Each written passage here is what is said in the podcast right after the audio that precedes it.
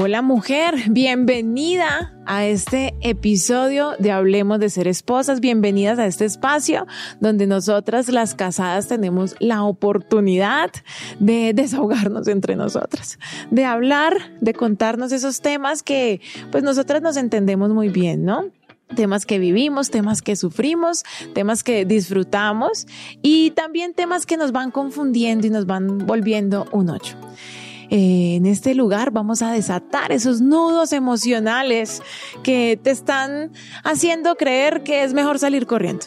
¿Te parece? ¿Me acompañas? Bienvenida. Hoy te voy a contar cómo fue el día de mi boda. Te voy a contar cómo fue ese día, ¿no? Mi matrimonio. Em, por eso este episodio se llama un matrimonio de disparates. Ya ahí con eso te voy contando un poquito. Resulta que cuando mi esposo y yo nos casamos, yo tenía eh, 20 años recién cumplidos.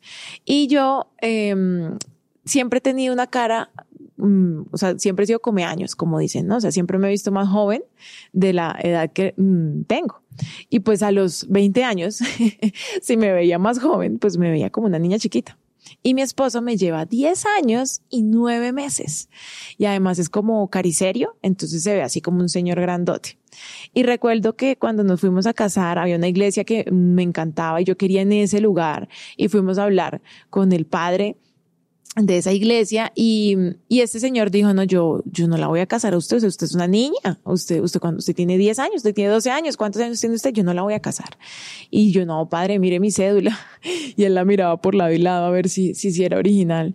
Y dijo, no, mire que no, yo los caso si ustedes eh, traen a sus papás mi mamá acababa de tener un bebé, eh, mi suegro estaba enfermo, mi suegra estaba ocupada, entonces mi papá no quería a mi esposo, no quería que nos casáramos, entonces me, tocó convencer a mi papá y eh, mi esposo le dijo al cura, no, es que mire, mi papá tiene cáncer, lo cual era verdad, mi suegro tenía cáncer en ese momento, y pues él no puede venir, mi mamá tampoco, entonces yo le traigo a mi hermano. y nos valió el hermano, pero este señor tenía toda la desconfianza de casarnos y dijo, bueno, listo, yo los voy a casar. El día del matrimonio tocó hacerlo un 24 de diciembre. Te conté en un capítulo anterior el por qué, ¿no? Porque mi esposo decía que no tenía tiempo otro día para casarse, entonces nos tocó un sábado 24. Y puedes creer que el día de la boda, mira, primero en mi casa había muchísima gente.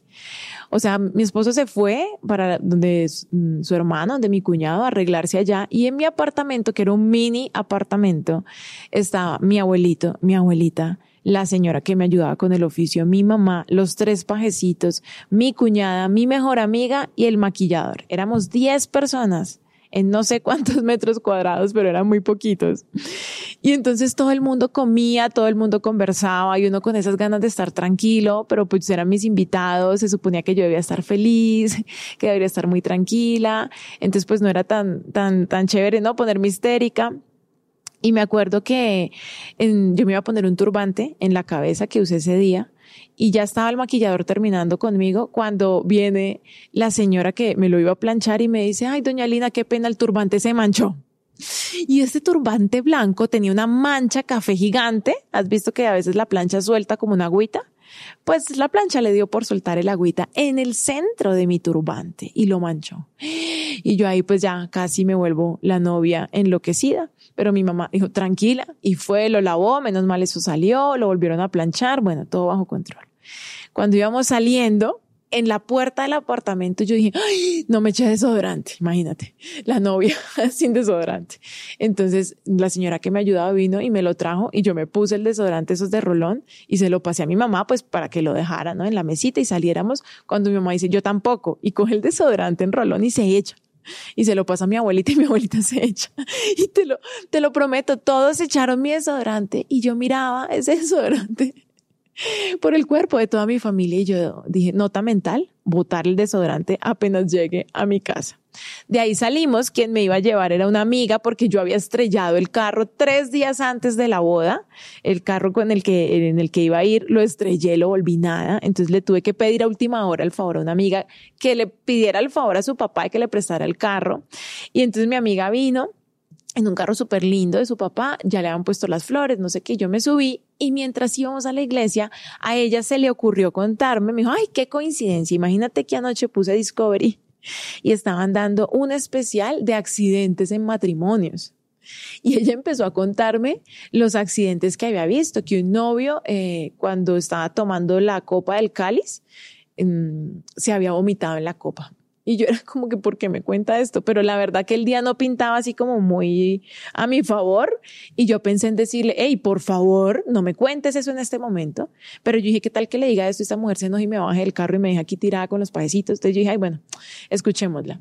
Y después me contó que una, en, en otro caso, pues que había visto en la serie, una novia se había desmayado porque las flores olían muy fuerte. Y a mí me iban a entregar las flores allá, apenas llegar a la iglesia. Y yo decía, ¿qué tal que mis flores huelan muy fuerte? Bueno, todo fue muy traumático.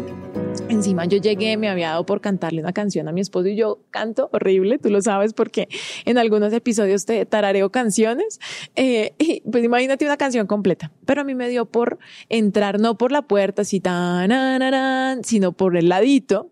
Eh, por la puerta por donde salía el cura y salir cantando la canción. Entonces mi papá quedó súper perdido porque claro, él no me entregó, pero además que me iba a entregar si yo ya llevaba año y medio viviendo con mi esposo. Entonces fue un momento así súper incómodo. El cura, toda la misa nos cambió los nombres. O sea, yo me llamo Lina Fernanda y él decía María Fernanda, eh, Lina María, eh, Luisa, Luisa María, Luisa Fernanda. O sea, él me hizo una combinación de nombres que cada vez que él decía, yo decía, o sea, ¿dónde está la cámara escondida? ¿No? ¿Qué está pasando? Y lo mismo, mi esposo es Jorge Hernando. Entonces él le decía eh, Jorge Fernando, decía Luis Hernando. O sea, él hizo todo. Yo decía, pero ¿qué le pasa a este señor? O sea, de verdad me está saboteando la misa a propósito. ¿Qué será lo que pasa?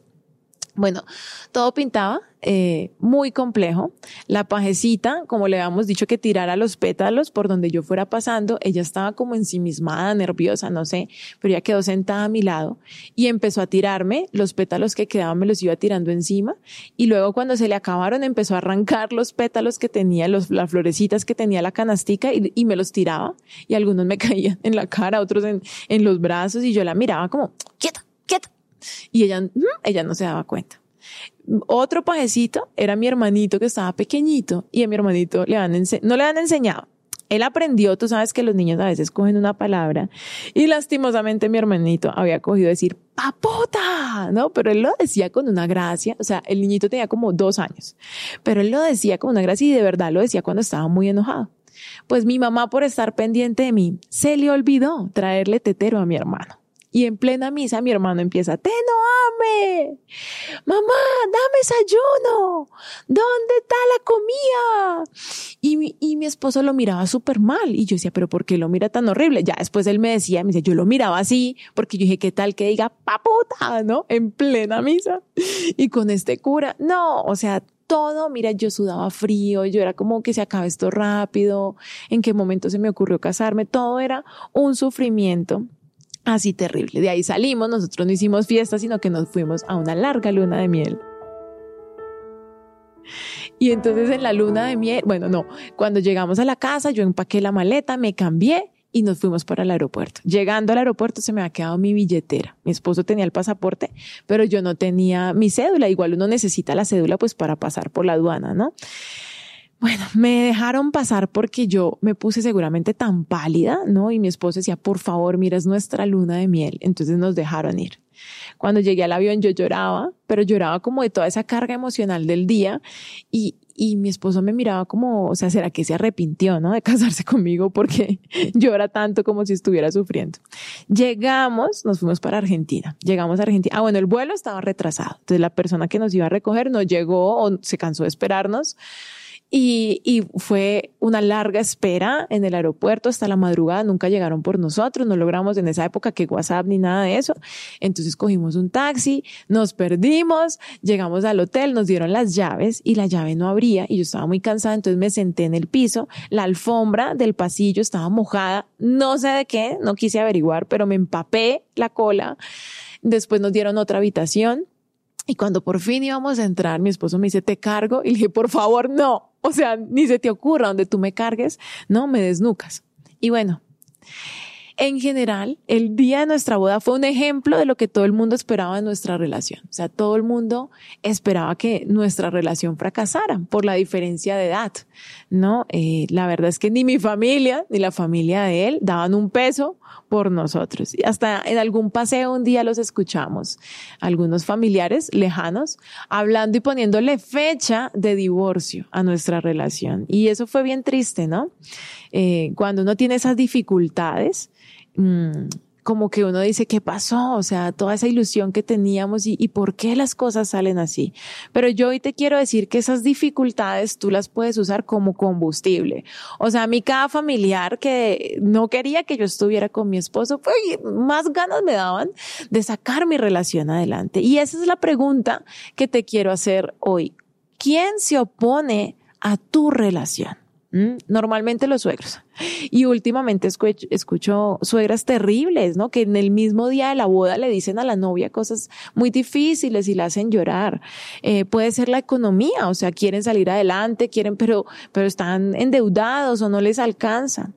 También puede estar en contra, ¿no? Un hijo un hijo de un matrimonio anterior, que a veces son muy queridos, pero pues a veces también hacen de las suyas. También puede ser una dificultad el no ponerse de acuerdo. Hay amor, yo quiero estar con este tipo, pero es que de verdad no logro ponerme de acuerdo con él una depresión. Tú lo amas, quieres estar bien, quieres estar feliz, gozarte la vida, pero tienes una depresión. Estoy hablando médicamente y de pronto no lo sabes o, no te lo estás tratando de la manera correcta. Su mal carácter que pasa mucho también. O sea, yo quiero tener una buena relación, él dice que me ama, vamos para adelante, pero es que se pone tan bravo y es tan grosero que yo la verdad, pues no tengo por qué permitir eso y es verdad, no tienes por qué permitirlo. También puede ser un bebé que era muy soñado, muy anhelado, pero una vez está aquí, tu vida se ha vuelto un ocho, ¿no? Y entonces dices, pero ¿en qué momento la bendición se convirtió en un problema?